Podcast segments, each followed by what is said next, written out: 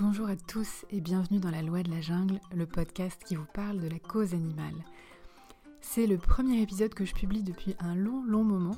L'année qui vient de s'écouler n'a pas été très propice à la création de podcasts, malheureusement. J'espère que vous ne m'en voudrez pas trop et que ces nouveaux sujets vous intéresseront. Allez, c'est parti.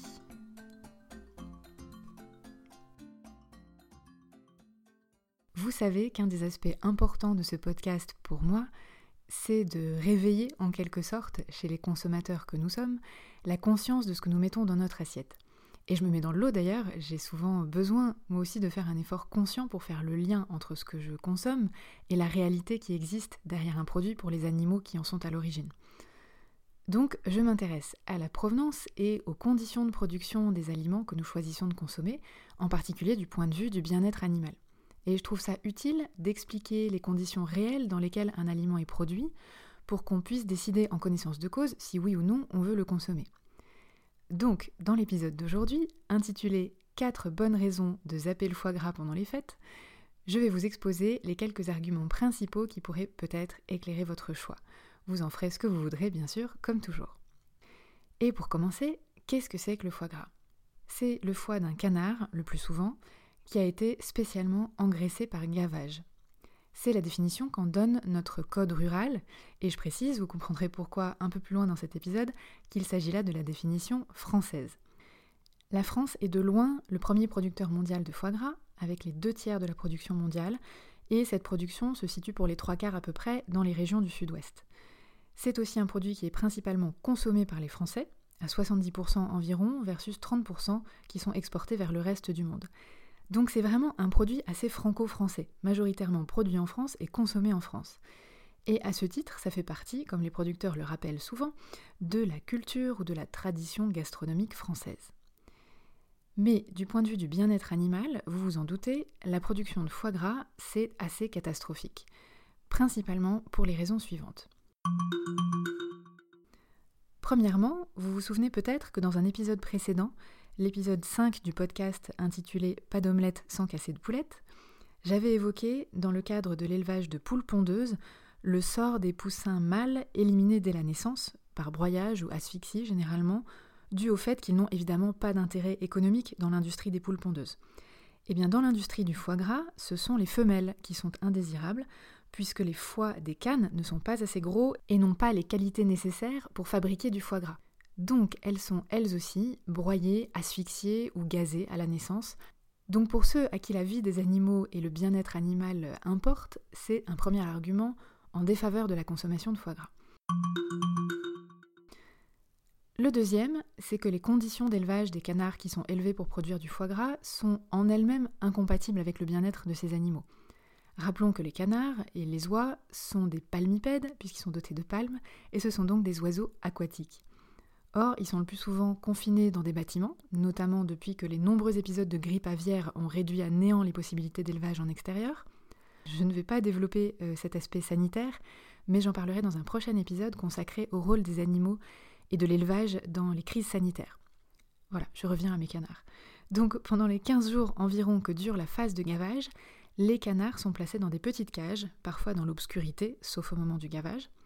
Autant dire que les comportements naturels de ces palmipèdes, comme la nage, les bains, la recherche de nourriture, etc., n'ont absolument aucune possibilité d'être exprimés. Les conditions de vie sont plutôt concentrationnaires. C'est vrai pour beaucoup d'animaux d'élevage d'ailleurs, et les palmipèdes élevés pour la production de foie gras n'y échappent pas. La troisième raison, qui pour le coup est vraiment spécifique à cette filière, c'est que la pratique du gavage est évidemment une cause de souffrance et de maladie.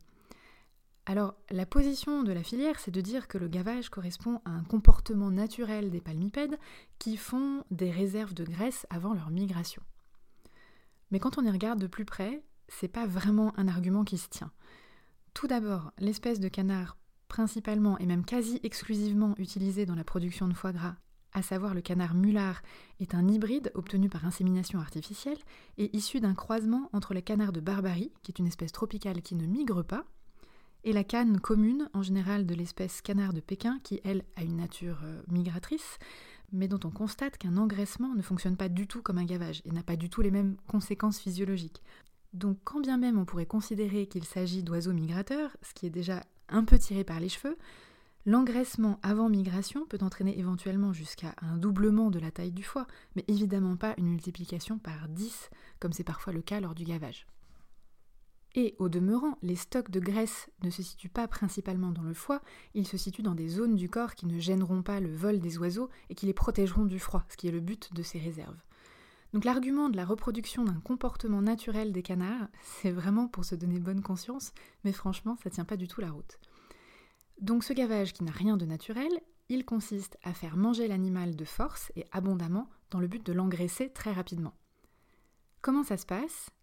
Eh pendant la phase de gavage, qui dure plusieurs semaines, tous les jours, plusieurs fois par jour, on enfonce un tube dans l'œsophage du canard et on lui injecte, sous pression, directement dans l'estomac, jusqu'à 1 kg d'aliments de gavage, à savoir une bouillie à base de maïs en général. Et à la fin de cette période de gavage, le foie fait jusqu'à 7 ou 10 fois sa taille de départ et il est atteint de ce qu'on appelle une stéatose. Là encore, on touche un point sensible pour la filière de production qui affirme que les foies ainsi altérés ne sont pas des foies malades et que si on arrêtait le gavage, la stéatose du foie serait réversible. Ça reste un argument très théorique puisque dans la pratique, on arrête le gavage parce qu'on va abattre l'animal, parce que son foie a atteint la taille maximale qu'il pouvait atteindre avant que l'animal ne meure des séquelles de son gavage. Et si on continuait, l'animal mourrait assez rapidement de cirrhose. D'ailleurs, le taux de mortalité des oiseaux augmente au fur et à mesure du gavage. Donc on peut discuter sur le fait que le foie de ces canards est malade ou pas malade. Ce qui est certain, c'est qu'il est anormal et que le gavage a des conséquences délétères sur la santé de ces animaux. Par exemple, le grossissement du foie fait également grossir anormalement l'abdomen des canards, ce qui leur écarte mécaniquement les pattes. Non pas qu'ils aient vraiment à ce stade l'opportunité de se déplacer, mais ça peut causer des douleurs importantes, des problèmes locomoteurs et même fréquemment des fractures. On trouve aussi souvent du tissu cicatriciel dans l'œsophage des canards gavés, ce qui indique que des blessures à l'œsophage sont fréquentes pendant le processus de gavage, ce qui cause évidemment là aussi des douleurs. Sans parler des souffrances dues à la réaction de leur organisme au gavage, comme l'allaitement dû à la hausse de température, des troubles digestifs importants, des maladies oculaires et respiratoires, et bien sûr la nécrose de leur foie. Au regard de tous ces éléments, on ne peut vraiment pas douter du fait que le gavage est en lui-même un traitement cruel infligé aux animaux qui le subissent. Mais du coup, comment se fait-il que cette pratique soit légale? Et c'est mon quatrième point. Eh bien, on peut sérieusement douter de la légalité de cette pratique. La directive concernant la protection des animaux dans les élevages de l'Union européenne, dont je vous mets les références dans les notes de l'épisode, énonce qu'aucun animal n'est alimenté ou abreuvé de telle sorte qu'il en résulte des souffrances ou des dommages inutiles, ça semble assez clair.